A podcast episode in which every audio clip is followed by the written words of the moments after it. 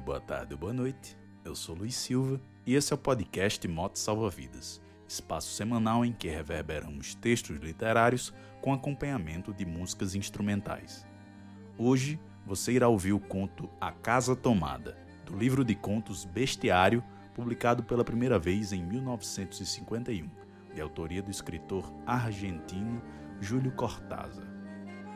Tipicamente identificado com o estilo de Cortázar, enquanto semente do realismo fantástico, narrativas em que eventos surreais invadem cenários realistas, A Casa Tomada conta a história de um casal de irmãos que tem parte do casarão em que moram invadida por pessoas indefinidas e continuam ah, naturalmente a viver na porção que sobrou do imóvel, um crescente misto de indiferença, mas também de tensão.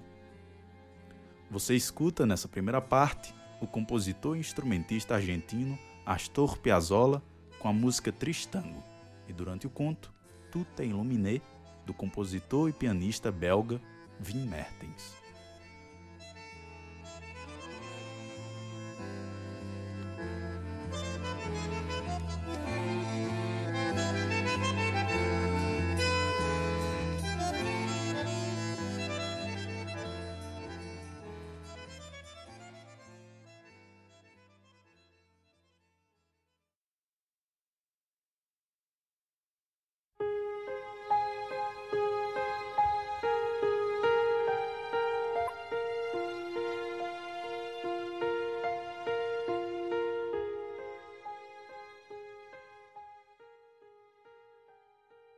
Casa Tomada. Nós gostávamos da casa porque, além de espaçosa e antiga, hoje que as casas antigas sucumbem ante a proveitosa venda dos seus materiais, guardava as lembranças dos nossos bisavós, do avô paterno, dos nossos pais e de toda a infância. Irene e eu nos acostumamos a persistir nela sozinhos, o que era uma loucura, porque nessa casa podiam morar oito pessoas sem se estorvar. Nós fazíamos a limpeza de manhã, acordando às sete, e por volta das onze eu deixava para Irene os últimos aposentos que faltavam arrumar e ia para a cozinha. Almoçávamos ao meio-dia, sempre pontuais. Nada mais a fazer além de uns poucos pratos sujos. Era agradável almoçarmos pensando na casa profunda e silenciosa e em como éramos capazes de mantê-la limpa sozinhos. Algumas vezes chegamos a pensar que foi a casa que não nos deixou casar. Irene recusou dois pretendentes sem qualquer motivo. No meu caso, Maria Esther morreu antes que chegássemos a ficar noivos. Entramos nos 40 com a ideia não formulada de que o nosso simples e silencioso casal de irmãos era um encerramento necessário da genealogia assentada na nossa casa pelos bisavós.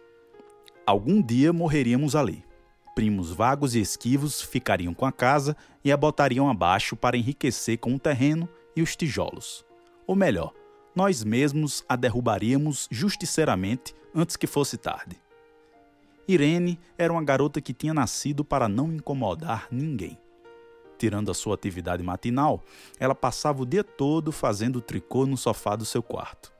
Não sei por que tecia tanto. Acho que as mulheres tricotam quando encontram nesse trabalho um grande pretexto para não fazer nada. Irene não era assim. Só fazia coisas necessárias: pullovers para o inverno, meias para mim, cabeções e coletes para ela. Às vezes fazia um colete e logo depois o desmanchava num segundo porque alguma coisa não tinha lhe agradado. Era engraçado ver um monte de lã crespa no cestinho resistindo a perder sua forma de algumas horas.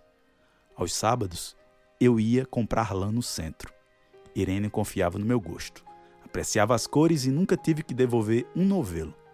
Eu aproveitava essas saídas para dar uma volta pelas livrarias e perguntar inutilmente se havia novidades de literatura francesa. Desde 1939 não chegava nada de valioso à Argentina. Mas é da casa que me interessa falar. Da casa e de Irene, porque eu não tenho importância. Fico me perguntando o que Irene faria se não pudesse tricotar. Você pode reler um livro, mas quando um pullover está pronto, não dá para repeti-lo sem causar escândalo. Um dia, encontrei a gaveta debaixo da cômoda de alcanforeira cheia de lenços brancos, verdes e lilás. Estavam com naftalina, empilhados como num armarinho. Não tive coragem de perguntar a Irene o que pretendia fazer com eles. Todo mês chegava a renda dos campos e o dinheiro aumentava. Mas Irene só se distraía com o tricô. Tinha uma destreza maravilhosa, e eu passava horas olhando suas mãos que pareciam ouriços prateados, agulhas indo e vindo e uma ou duas cestinhas no chão com os novelos se agitando constantemente. Era lindo. Não dá para esquecer como era a distribuição da casa. A sala de jantar, um salão com gobelinos, a biblioteca e três quartos grandes ficavam na parte mais retirada, a que dá para Rodrigues Penha. Só um corredor com sua porta de carvalho maciço separava essa parte da ala da frente, onde havia um banheiro, a cozinha, os nossos quartos e a sala central, comunicada com os quartos e o corredor. Entrava-se na casa por um saguão com a maiólica e a porta dupla que conduzia à sala. De maneira que você entrava pelo saguão, abria a porta dupla e estava na sala. Aos lados ficavam as portas dos nossos quartos e à frente o corredor que levava a parte mais retirada. Avançando pelo corredor, você cruzava a porta de carvalho e ali começava o outro lado da casa. Ou então podia virar à esquerda logo antes da porta e avançar por um corredor mais estreito que dava na cozinha e no banheiro. Quando a porta estava aberta, via-se que a casa era muito grande. Senão, dava a impressão de um apartamento desses que se constroem agora, que mal dão para a gente se mexer. Irene e eu sempre estávamos nesta parte da casa. Quase nunca passávamos da porta de carvalho, só para fazer a faxina, porque é incrível como se junta poeira nos móveis. Buenos Aires pode até ser uma cidade limpa, mas deve isto aos seus habitantes e não a qualquer outra coisa. Tem poeira demais no ar. Basta uma lufada de vento e já se sente o pó nos mármores dos consoles e entre os losangos dos paninhos de macramê. Dá trabalho limpar bem com espanador. O pó voa e fica suspenso no ar, e logo depois se deposita de novo nos móveis e nos pianos. Sempre vou me lembrar disso com clareza, porque foi simples e sem circunstâncias inúteis. Irene estava tricotando no quarto dela, eram oito da noite, e de repente decidi colocar o bule do chimarrão no fogo. Fui pelo corredor até me deparar com a porta de carvalho entreaberta, e já estava na virada que leva à cozinha quando ouvi alguma coisa na sala de jantar ou na biblioteca. O som chegava impreciso e surdo, como uma cadeira caindo sobre o tapete ou um sussurro abafado de conversa. Também o ouvi, ao mesmo tempo ou um segundo depois, no fundo do corredor que vinha daqueles aposentos até a porta. Então me joguei contra a porta antes que fosse tarde demais, fechei-a bruscamente com o peso do corpo. Felizmente, a chave estava do nosso lado e também puxei o grande ferrolho para dar mais segurança. Fui até a cozinha, esquentei a água e, quando voltei com a bandeja do mate, disse a Irene: Tive que fechar a porta do corredor. Tomaram a parte do fundo. Ela deixou cair o tricô e me olhou com seus graves olhos cansados. Tem certeza? Confirmei. Então, disse ela apanhando as agulhas, vamos ter que viver deste lado. Eu servi o mate com muito cuidado, mas ela demorou um pouco até recomeçar sua tarefa. Lembro que estava fazendo um colete cinza. Eu gostava desse colete. Nos primeiros dias, Achamos penoso, porque ambos tínhamos deixado na parte tomada muitas coisas que queríamos. Meus livros de literatura francesa, por exemplo, estavam todos na biblioteca. Irene sentia falta de umas pastas, um par de pantufas que a protegiam tanto do inverno. Eu, do meu cachimbo de zimbro, e acho que Irene se lembrou de uma garrafa de esperidina de muitos anos. Frequentemente, mas isto só aconteceu nos primeiros dias, fechávamos alguma gaveta das cômodas e nos olhávamos com tristeza. Não está aqui. E era mais uma coisa de tudo o que havíamos perdido do outro lado da casa. Mas também tivemos vantagens. A limpeza se simplificou tanto que, mesmo nos levantando tardíssimo, às nove e meia, por exemplo, antes das onze, já estávamos de braços cruzados. Irene se acostumou a ir para a cozinha comigo e me ajudar a fazer o almoço. Pensamos bem e decidimos o seguinte: Enquanto eu preparava o almoço, Irene faria pratos frios para comer à noite. Ficamos contentes porque é sempre desagradável ter que sair dos quartos ao entardecer para ir cozinhar. Agora bastava a mesa no quarto de Irene e as travessas de pratos frios. Irene estava feliz porque lhe sobrava mais tempo para tricotar. Eu andava meio perdido por causa dos livros, mas, para não afligir minha irmã, comecei a examinar a coleção de selos do papai. E isso me servia para matar o tempo. Nós nos divertíamos muito, cada qual com suas coisas, quase sempre juntos no quarto de Irene, que era mais confortável. Às vezes Irene dizia: Olha esse ponto que inventei. Não forma um desenho de trevo?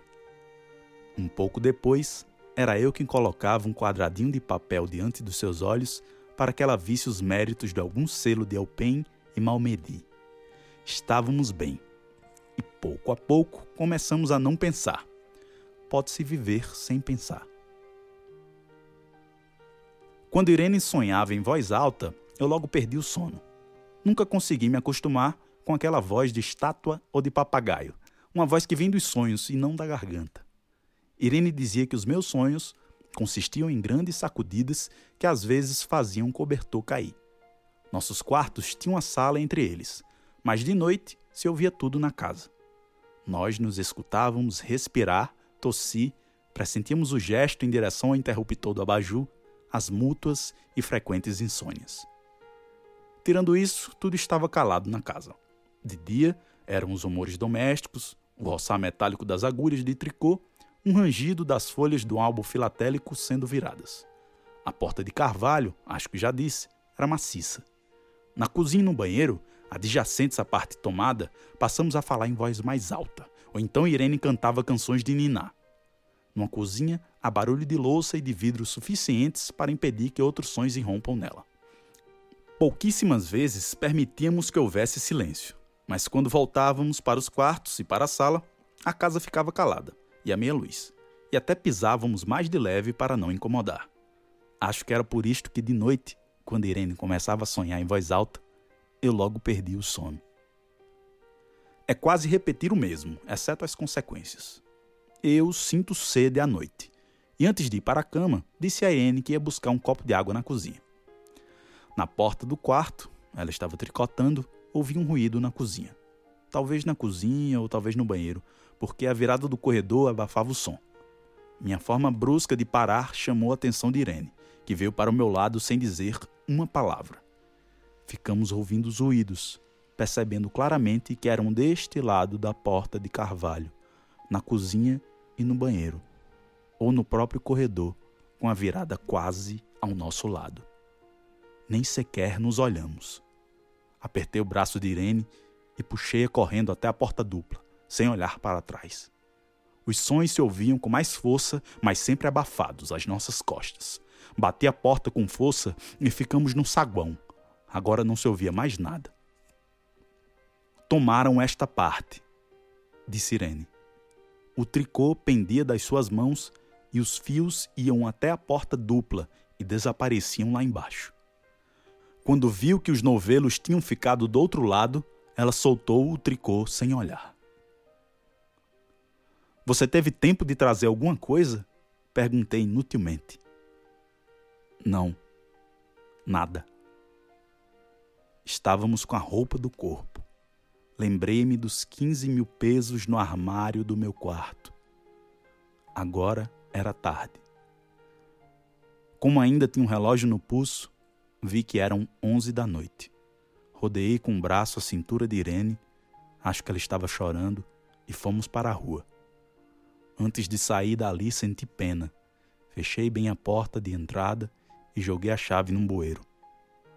Sabe-se lá se algum pobre diabo não cismava de roubar e se metia dentro da casa, a essa hora e com a casa tomada.